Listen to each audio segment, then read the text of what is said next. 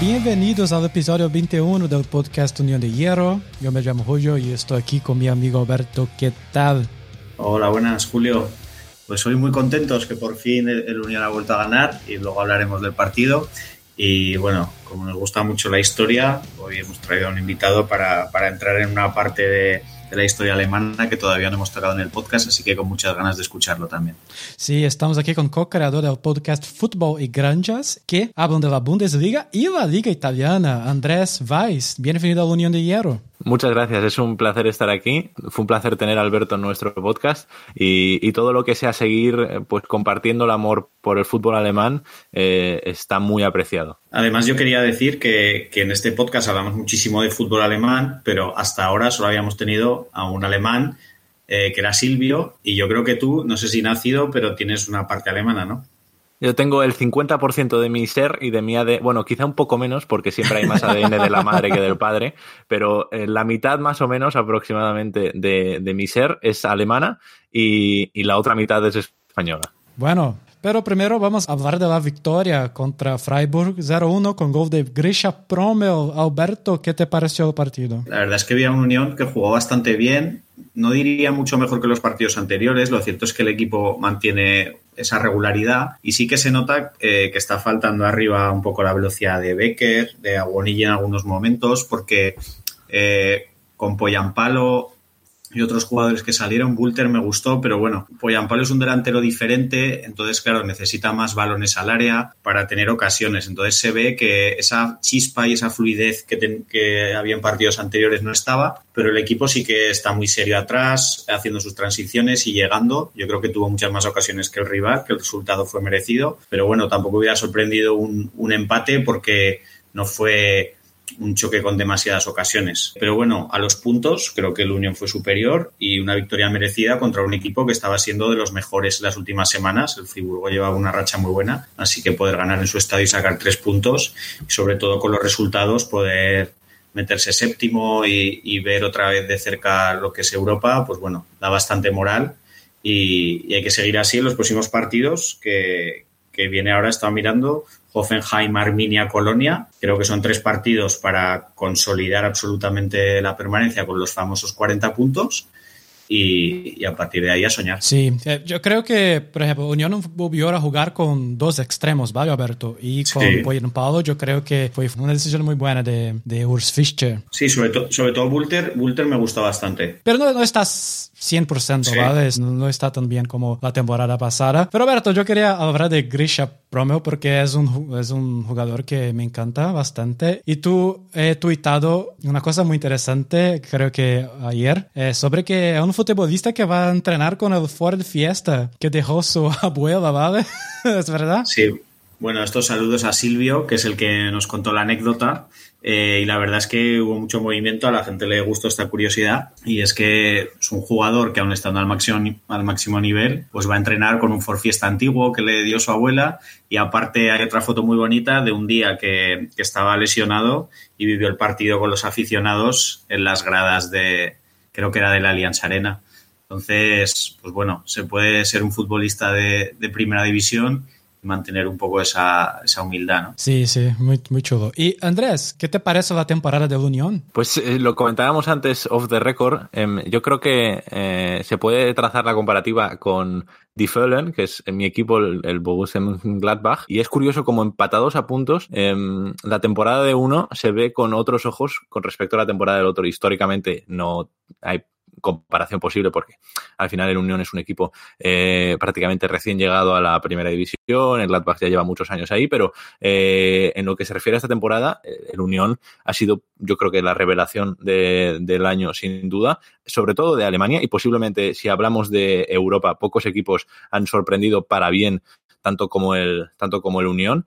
Y hay una cosa que comentaba Alberto, que es la, famosa línea de los 40 puntos, que yo creo que en Europa ya con 35 te puede salvar con, con comodidad, creo yo. Ya, ya no hay ese nivel de, de, la pelea por el descenso, solo hay que ver, por ejemplo, la Premier League o lo, lo que están haciendo el Schalke y el Mainz, a pesar de que el Mainz consiguiera una victoria ante el Gladbach este fin de semana. Y yo creo que en los próximos tres partidos que se vienen, el Unión va a conseguir afianzar la permanencia y, ¿por qué no, pelear por entrar en Europa. Espero que no le tengan la mala suerte de caer en la Conference League porque es una competición que todavía no ha empezado a disputarse y ya eh, estamos un poco cansados de ella, ¿no? Sí, yo, que, yo quería comentar también eh, que cada vez hay más riesgo de que el año que viene no tengamos un derby berlinés en Bundesliga. Sí, se comentaba, se comentaba que podía ser el último derby del Ruhr, ¿no? El, último Salque Dortmund por un tiempo, porque el Salque está abonadísimo al descenso, pero el Hertha está haciendo méritos para el año que viene verse con sus huesos en segunda división. Eso sí, para eso necesita que el Mainz vaya arriba, que la Arminia de repente, eh, Fabian Klos se convierta en el mejor delantero de toda la, de toda la Bundesliga y que el equipo que caiga tercero eh, o que les toque en relegation, porque no creo que se pongan eh, en los últimos dos puestos, sea, un, por ejemplo, el Hamburgo con un Terode espectacular convertido en, en, Ronaldo Nazario y Pelé en, unidos. Yo no creo en Hertha en la segunda. No, no, es, es muy difícil, muy difícil. Sí, mucha plata, sí. Sí, sí, sí. Es como si, es como, eh, yo soy de Vigo y claro, hay esta rivalidad con el Deportivo de La Coruña, entonces que el ERTA bajara a la segunda con todo lo que se han gastado estos últimos años sería como, por ejemplo, eh, el Deport cayendo a tercera división, que ya está en proceso de hacerlo. y luego que te bloquea la gente del Deport. Sí, claro, claro, claro. Pero bueno, uno tiene que aceptar sus consecuencias. bueno, eh, Hoffenheim hoy ha ganado fácil, está ahí en la zona tranquila de la tabla, por decirlo así, y yo creo que es un buen momento para intentar ganarles en casa. Eh, es un día siempre interesante para recordar la defensa férrea del Unión del 50 más 1 contra uno de los, de los clubes que, la evita. Eh, pero bueno, como decía, creo que estos tres partidos siguientes van a ser muy importantes para definir eh, cuál es el objetivo del Unión para final de temporada. Si es capaz de sacar 6-7 puntos, puede seguir soñando con algo más. Y si no va tan bien, pues bueno, a consolidar la permanencia e intentar quedar en lo más alto posible. Sí, Hoffenheim tiene un partido de Europa, ¿vale, Alberto? En la semana, yo creo. Cierto, sí. Ah, entonces, bueno, a ver, a ver. Pero, Alberto, vamos a hablar un poco con un invitado, ¿vale? Sí, eh, bueno, yo creo que este es un tema súper importante porque al final la, historia es cíclica, las cosas que no se aprenden bien se suelen repetir y estamos un poco en, en un momento de la historia donde muchas de, la, del ecosistema que había en los años previos al nazismo, pues parece que se están repitiendo, ¿no? Entonces, poder hablar un poco de, esa época y sobre todo de lo que nos gusta a nosotros de, cómo afectó al fútbol, pues creo que es algo muy importante para que la gente vea que, que Hitler no llegó por ciencia infusa, ni siquiera por un golpe de Estado, y que y las barbaridades que hizo en todos los ámbitos, en el deporte incluido, ¿no? Que es uno de los temas que vamos a tratar hoy. Sí, hay, hay a mí un historiador, yo estoy estudiante de historia todavía, estoy acabando la carrera, y hay un historiador que me gusta mucho, se llama Yehuda Bauer, eh, no sé si lo conocéis, eh, bueno, que es eh, judío, que ha vivido de cerca todo el debate entre los fundamentalistas, fundamentalismos judíos con respecto al holocausto en, en, en Israel. Em, y que básicamente dice que el, genocidio eh, nazi es algo em, único, no único, pero sí eh, sin precedentes, pero no irrepetible. Es decir, eh, si se dan las condiciones adecuadas para que pues la sociedad se crispe más fuertemente, constantemente, que haya una figura carismática, porque aunque Hitler ahora lo veamos eh, pues eh, con estas bromas y las comparaciones con la altura de Napoleón Bonaparte y, y, por ejemplo, la voz de Francisco Franco en su momento, ¿no? Estas cuestiones casi caricaturescas que podemos ver desde hoy en día, al final, si se dan los condicionantes, estamos ante un, el, resurgir del nazismo. No sé si del nazismo, pues igual que hubo en ese momento, o, de un nuevo nazismo, como se dice con el neonazismo, ¿no? Pero el otro día, ya sin ir más lejos en Madrid, ya vimos la manifestación esta de, los grupos neonazis con la, la, creo que se llama Isabel Peralta, eh, diciendo que el judío era el culpable. Eh, que no deja de ser ridículo hablar del judío en España en 2021 cuando no, no existe judío en situación de poder, pero, pero bueno, es, siempre es importante hablar de la historia porque el que no conoce la historia está condenado a repetirla. Sí, yo creo que eh, al hilo de lo que has dicho, es, recomendaría, para que no se me olvide, la película La Ola, Die Welle, una película alemana, donde habla exactamente de esto. Un profesor que tiene que hacer una asignatura eh, sobre una ideología y él convence un poco a sus alumnos de, tener una ideología similar al fascismo y pues se le acaba yendo un poco de las manos, ¿no? Entonces, eh, creo que, va bastante bien al tema que estamos hablando. Y por, comenzar, eh, bueno, yo lo que quería era hablar un poco más de la parte deportiva. En aquellos años, eh, del 34 al 44, que son los años en los que el campeonato alemán estaba dividido en Gauligen, que era la, división territorial que hicieron los nazis, el equipo que ganó más títulos fueron seis y llegó a otras dos finales fue el, Schalke.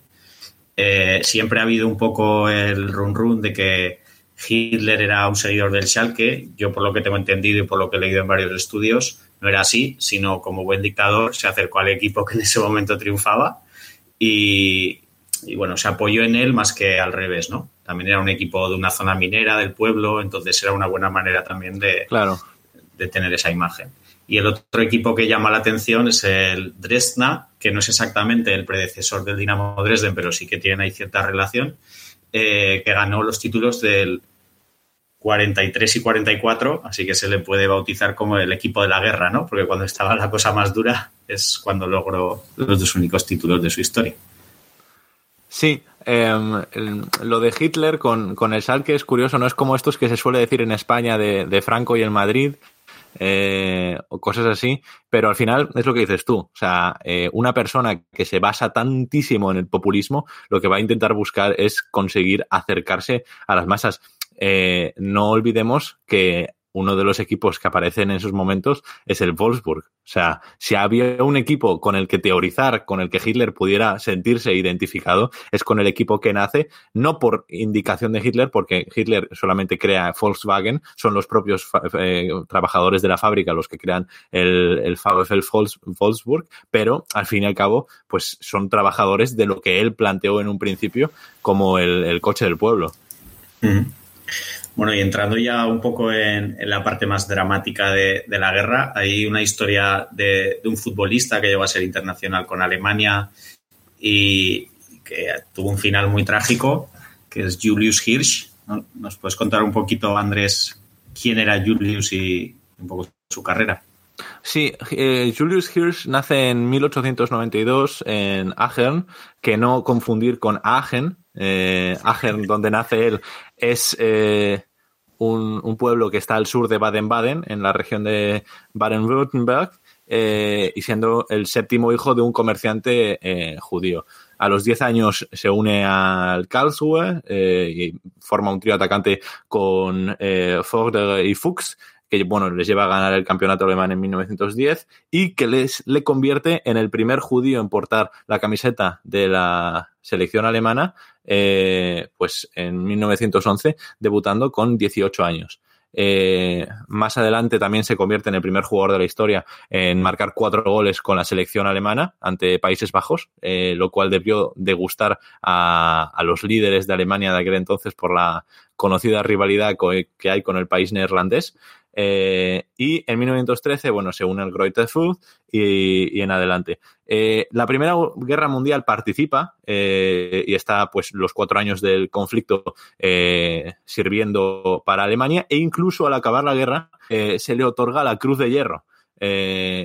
Lo cual, visto con los ojos del presente, del momento actual, es sorprendente porque al final la Cruz de Hierro se acabó convirtiendo en un símbolo eh, del nazismo que portaban con orgullo y, que en ese momento no estaba pues manchado por la ideología y básicamente se otorgaba a aquellos que pues eh, actuaban con valentía o con honor para, para Alemania. Em, el 10 de abril de 1933 se publica en los periódicos la orden de eh, eliminar y de echar a todos los eh, alemanes, todos los judíos de, de los, las entidades deportivas. Él se había retirado unos años antes y había quedado como trabajador en las eh, categorías inferiores del Karlsruhe.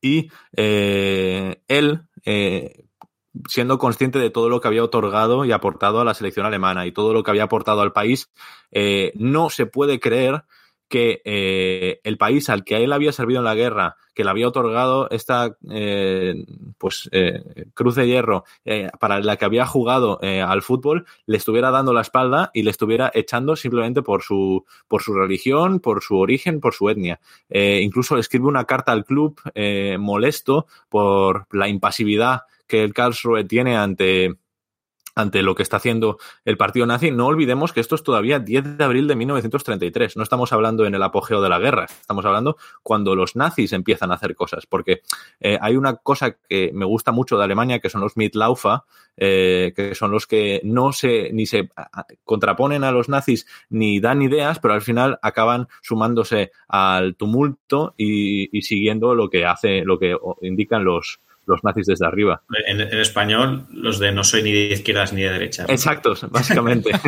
Eh, él se va del Karlsruhe por su propio pie cuando sale esta noticia, después de estar más de 30 años eh, relacionado con el, con el club y en 1942 se divorcia eh, de su mujer no judía para que no le pudiera pasar nada ni a ella ni a sus hijos. Y el 1 de marzo de 1943 la Gestapo los deporta al campo de exterminio de Auschwitz. Cuando llega a Auschwitz, los separan y los ponen a trabajar y eh, pues en 1950 un tribunal dictamina que supuestamente murió el, 8 de mayo de 1945, lo cual si conocemos un poco cómo es la cronología del, campo de exterminio de Auschwitz es un poco complicado de entender, ¿no? Por el tema de que en, junio, en enero de 1945 eh, es cuando el ejército rojo entra, entra en Auschwitz. Sí, la verdad es que es curioso. Eh, bueno, y un tema importante de Julius Hirsch es que a posteriori se ha creado un premio en honor a él para aquellas personas que en el fútbol alemán hacen algo solidario o alguna actividad así relevante y se da todos los años.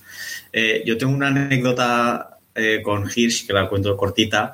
en la universidad yo escribía un blog de historias de estas que me gustan, de fútbol, política y demás, y me interesé por futbolistas que habían acabado en campos de concentración y encontré la historia de Julius Hirsch, pero no en español, porque en ese momento no, no debía haber mucha cosa, hace más de 10 años.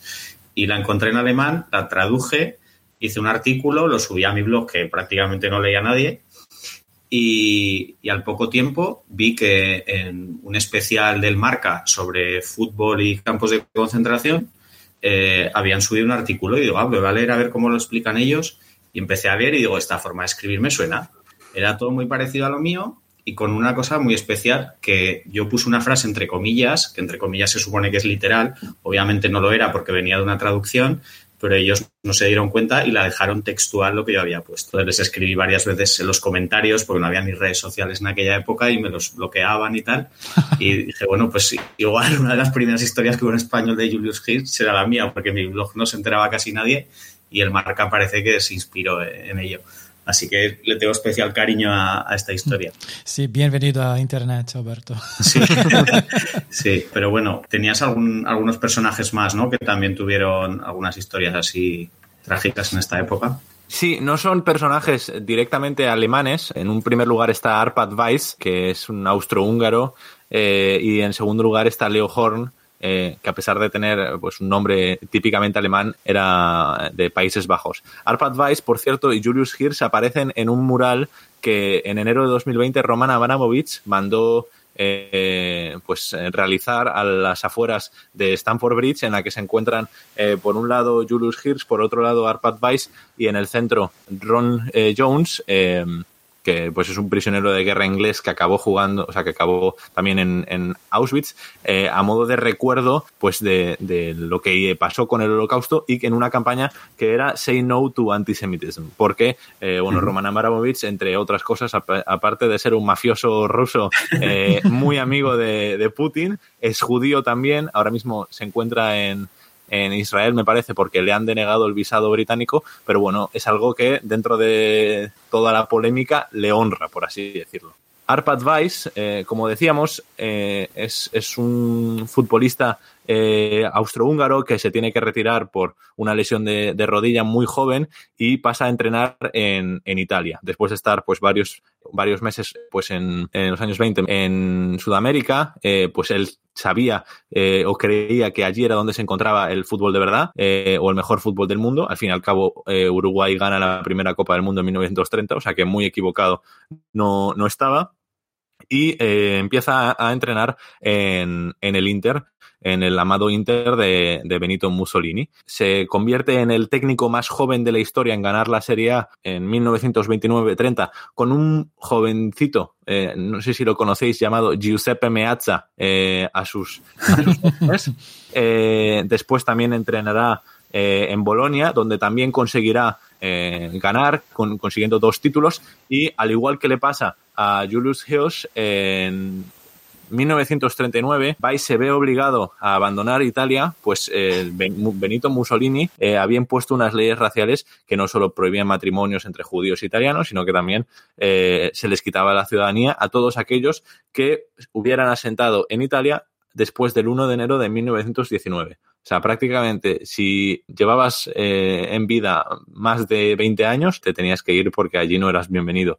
Eh, al igual que pasó con Hirsch, Weiss no se podía creer, pues eh, había sido un, una persona que había aportado mucho al fútbol, llegó a ser considerado el mejor entrenador del mundo, pues llegó a derrotar, me parece que con el Bolonia, al Chelsea en la exposición universal de 1937 4 a 1 y eh, a pesar de todo esto se marcha, están en país eh, donde creen que es un buen sitio para estar, recordemos que esto es 1939, eh, hasta que están un tiempo y se marchan a Países Bajos donde está entrenando en el Dordrecht. A pesar de ahí, está muy poco tiempo, se los llevan a Auschwitz y justo antes de llegar al campo de concentración, a Weiss lo bajan del tren, esto es lo que decía con Hirsch, que me equivoqué antes, a Weiss lo bajan del tren y lo mandan a hacer trabajos forzados a la Alta Silesia y ni le permiten el honor o la dignidad de pasar sus últimos días con su familia y al final acaban pues pereciendo en, momentos distintos de la historia. Hay otra historia que, que acaba mejor de un presidente del Bayern, Kurt Landauer, que tras estar en Dachau salió al poco tiempo por el historial previo que había tenido en el ejército y huyó de Alemania para ir a, Lausana y en esa época que estaba allí el Bayern fue a jugar un amistoso contra la selección suiza y la mayoría de jugadores se acercaron a la grada para saludarle y para hablar con él y aquello para la Gestapo fue vamos, eh, dejarlos en muy mal lugar y desde ese momento enfilaron un poco al, al Bayern en aquellos tiempos. Así que bueno, al final hay miles de historias relacionadas con ese tema, que bueno, algunas con, finales más trágicos que otras. Y por unirlo un poquito con, el Unión, eh, en aquella época Unión Nueva Baide, eh, en 1941 eh, consiguieron llegar a la, fase final del campeonato alemán y la curiosidad es que en cuartos de final se encontraron a un equipo que era el Rapid de Viena, que por las circunstancias del momento jugaba el campeonato alemán y terminó siendo el campeón. Es la única vez en la historia del fútbol alemán que el campeón es de un país que actualmente no, pertenece a Alemania. Esto, esto me recuerda a algo que, que, escribí en Twitter esta, esta semana pasada, eh, que es cuando el Saarbrücken, eh, por culpa de estar en Saarland, eh, cuando hay esta, esta ocupación, por así decirlo, de Francia tras la guerra, eh, le toca competir en el campeonato francés, no le permiten jugar en la, en la, en la primera división y entonces juega en la segunda, queda campeón de la segunda división pero no le dejan atender a pesar de la insistencia de un tal Jules Rimet, que no sé si os suena, según yo tengo entendido es una persona muy importante dentro de la historia del fútbol, pero la Federación Francesa no, le, no les dejó participar y al final se acabaron creando su propia competición. Es muy, muy interesante el tema de las Gauligen, porque sobre todo en los últimos años, conforme el ejército nazi iba avanzando, pues había regiones en las que querían competir, otras que no, pero bueno, han llegado a las fases finales equipos como el Ejército de Aviación de Cracovia y cosas así. Entonces, realmente cuando se profundiza mucho en los datos, se pueden ver cosas realmente curiosas. Bueno, otro, otro jugador que también en esta época tuvo bastantes problemas, sobre todo que se, más o menos se enfrentó a Hitler, fue Matías Sindelar, ¿no? que era uno de, de los mejores jugadores de aquellos tiempos, de esa Austria que tanto maravillaba al mundo en los años 30 y si no recuerdo mal, se, suicidó, ¿no? Por, por no querer jugar con Alemania y, tener nada que ver con el Tercer Reich. Sí, yo, estos son, tipo, son este tipo de cosas, ¿no? Eh, porque claro, eh, al final Austria es, el, es el, el país natal en el que eh, aparece Adolf Hitler y al final eh, pues se comenta mucho esto de que Austria es amiga de, de, Alemania y, los nazis y, este tipo de cosas igual que se eh, pues se afirma equivocadamente que había más huida de la RDA a la a la RFA que, que y viceversa, ¿no? que tú sueles incidirlo bastante en, tu cuenta de Twitter, Alberto, pero al final no se comentan estas historias de, de, los que son víctimas del contexto, ¿no? Eh, de estos eh, jugadores, eh, pues por ejemplo, eh, austríacos eh, como Sindelar, que, que, no quieren jugar para Alemania, o, o, pues lo que sucede en Polonia, que también hay historias pues para contar y contar y contar durante días y días, y que al final pues es lo que sucede cuando la vida y la política y el deporte entran en contacto, que al final la gente sale dañada en muchas ocasiones. Mm. Sí, al final nosotros aquí lo que defendemos es que el fútbol y la política van ligados por naturaleza propia, o sea que es imposible dividirlos y ya que están unidos, que menos que, que, los clubes que son tan populares y tienen tanta influencia en la gente, pues hagan una labor positiva, ¿no? Como se, se pudo ver el otro día los jugadores de la Eintracht de Frankfurt que sacaron una, una camiseta para recordar a los asesinados por un atentado terrorista de, de una persona de ultraderecha el año pasado. ¿no? Sí, en Hanau. Entonces creo que, que esas pequeñas cosas hacen que el, que el, fútbol sea algo más que un deporte. Y bueno, como en, en, este, en este podcast nos gusta mucho también hablar de lo que es Berlín, relacionado con este tema, lo cierto es que es una ciudad maravillosa para aprender de la historia, en decenas de museos, se puede, uno puede acercarse al parking donde está el búnker eh, donde falleció Hitler, pero que no se puede ver prácticamente nada, simplemente una especie de señal donde te lo explica un poquito. Y, pero sobre todo creo que lo que mejor han hecho los alemanes es el tema del respeto a todos los fallecidos. Eh, eh, pues sobre todo el más famoso es el monumento que homenajea a los judíos, pero hay otro que homenajea a los gitanos, otro a los homosexuales. Sí que han tenido muy en cuenta a, a todas, prácticamente a todas las minorías que sufrieron en aquella época. Y ya ligándolo un poco con el deporte, pues bueno, qué mejor sitio que visitar que el Olympia Stadium, que fue la sede de los Juegos Olímpicos del 36, que Hitler los utilizó, como no, para su propaganda, pero una cosa se le fue un poco de las manos porque él quería demostrar la superioridad de la raza aria y Jesse Owens le demostró que al menos en las pruebas de velocidad y en el salto de longitud había razas mejores. Así que, bueno, invitamos a todo el mundo que, que, le guste la historia. Bueno, ya hemos hablado aquí mucho también de la parte de la RDA, la caída del muro y demás, pero para conocer la Segunda Guerra Mundial, eh, la etapa nazi, lo cierto es que Berlín es, es una maravilla y sobre todo el Museo de Historia, donde aparte de conocer lo que pasó en aquellos años, viene muy bien saber de dónde se venía en los años previos, la hiperinflación, los billetes de, billones de marcos y un poco toda esta historia que hizo que la gente necesitara un líder que le sacara de aquello y Hitler apareció en el momento preciso con las ideas que la gente quería escuchar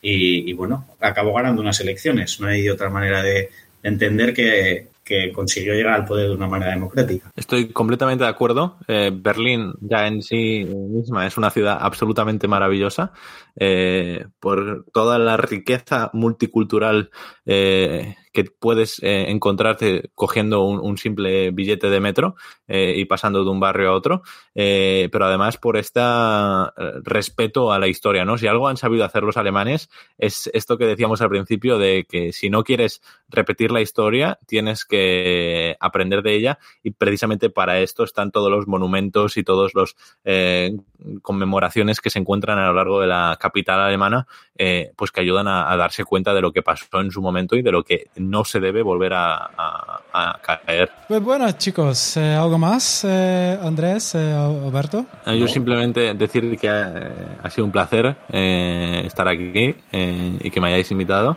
Y, y, que ojalá el, al Unión le vaya bien en el futuro, aunque sea a costa del, del Borussia Mönchengladbach. bueno, que, que, eso lo digas tú, te, te, lo tenemos que agradecer. Eh, yo creo que Urs Fischer puede ser el, el próximo entrenador de Gladbach, ¿no? A ver, eh, eh, se, manejan otros nombres. Eh, a mí me ha sorprendido mucho que haya salido el, nombre de Adi Hutter, creo que es, que no, me parece sorprendente la, intención de cambiar a una Eintracht que va enfocadísimo a jugar la Champions League contra un equipo que posiblemente no se clasifique a Europa el año que viene, pero bueno, ¿por qué no? ¿Por qué no? Bueno, Carlos Alemán y yo tenemos una teoría de que un entrenador en Alemania para llegar a un equipo grande tiene que vestir como un moderno y ahí Rose y, Nagelsmann tienen mucho ganado y Urs Fischer lo, tiene, complicado para convencerles. Verdad. Entonces, Andrés, muchas gracias. Eh, Alberto, muchas gracias. Y al hincha de la Unión, hasta la semana que viene. Nos escuchamos. Adiós. Adiós. Adiós.